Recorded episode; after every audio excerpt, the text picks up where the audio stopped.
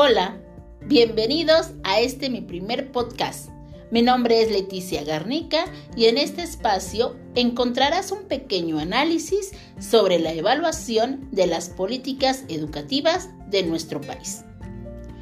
Lo que no se define no se puede medir. Lo que no se mide no se puede mejorar. Lo que no se mejora se degrada siempre.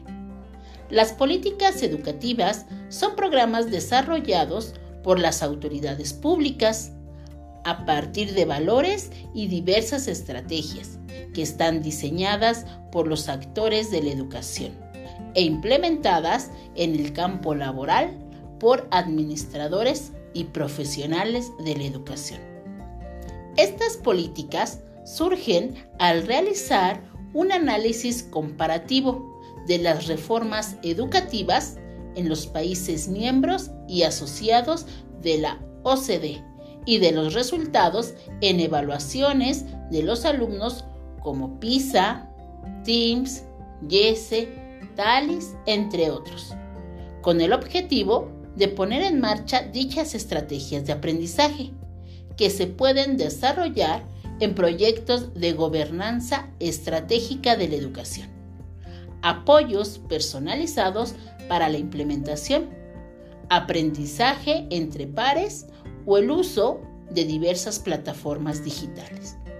Desafortunadamente, en nuestro país, el sistema educativo invierte muy pocos recursos en educación y solo obedecen indicaciones de organizaciones internacionales para satisfacer las necesidades de estas instancias o de países desarrollados, los cuales buscan en nuestros estudiantes mano de obra barata y que sean obedientes para insertarlos al campo laboral.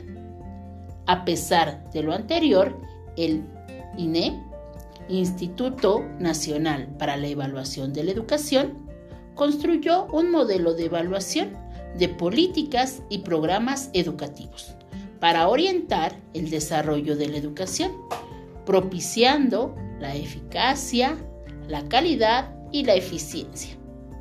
Dicho modelo consiste en evaluar a los docentes para orientar las políticas educativas en tres grandes campos. Número 1. Mejorar la formación profesional de los docentes. Número 2 brindar atención a los alumnos y a sus familias por parte de los profesionales de la educación. Y número tres, mejorar las políticas de formación y desarrollo profesional de los docentes. Bueno, de manera personal, considero que el INE no logró su propósito por falta de organización del mismo, así como la rigurosidad al evaluar a cada uno de los docentes y de los profesionales de la educación. Además, opino que el mayor reto para las políticas educativas de nuestro sistema educativo mexicano es proporcionar mayor autonomía a las instituciones para elevar su calidad, mejorar la gestión escolar, formular estrategias educativas que respondan realmente a las necesidades de nuestra sociedad mexicana y que no satisfagan a las organizaciones internacionales y reformularlas en el caso de ser necesario al paso del tiempo.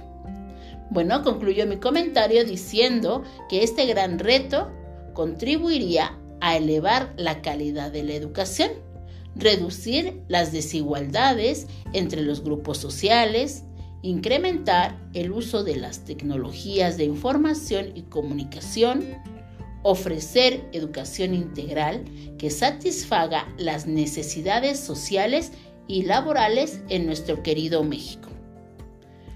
Lo que no se mide, no se evalúa. Y lo que no se evalúa, no se puede mejorar. Bueno, eso es todo amigos. Hemos llegado al final de nuestro primer podcast.